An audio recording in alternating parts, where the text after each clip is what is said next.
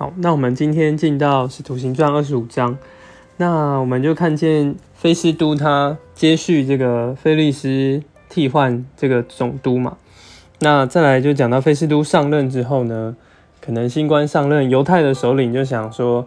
趁着他可能搞不清楚状况，那就希望这个说服这个菲斯都把保罗。带到耶路撒冷去受审，那他们就可以在犹太人就可以在他去耶路撒冷路上把他杀掉。那菲斯都就是也是在这边就拒绝说，呃，若有什么不是就可以告他，那到该该萨利亚那里，但还没有要把他带到耶路撒冷，因为其实也看见菲斯都虽然要讨好犹太人。可是他就是在这也是会问这个，也是有询问这个保罗的意愿。我想，因为保罗他也是一个罗马人，所以他可以选择要按着罗马的律法来受审判，而不是到耶路撒冷按着犹太的律法在这里受审判。所以他在九节就问保罗：“你愿意上耶路撒冷去，在那里在我面前受审判吗？”保罗就回答：“他是站在该撒的审判台前。”因为这个保罗他强调他是这个罗马人，所以他要到罗马在这里受审判。那到十三节呢，就看见另外一个亚基帕王和百尼基士，他来到该萨利亚来问候这个菲斯都。那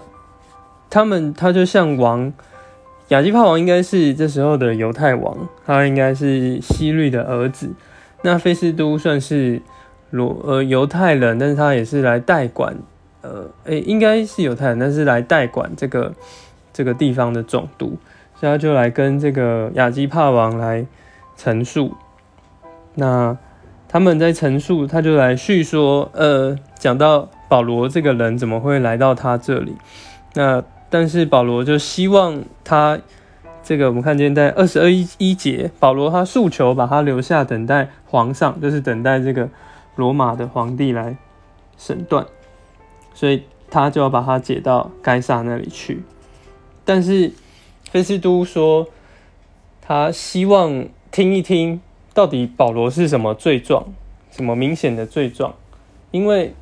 他要把他一个罪人卸到罗马，他没有一个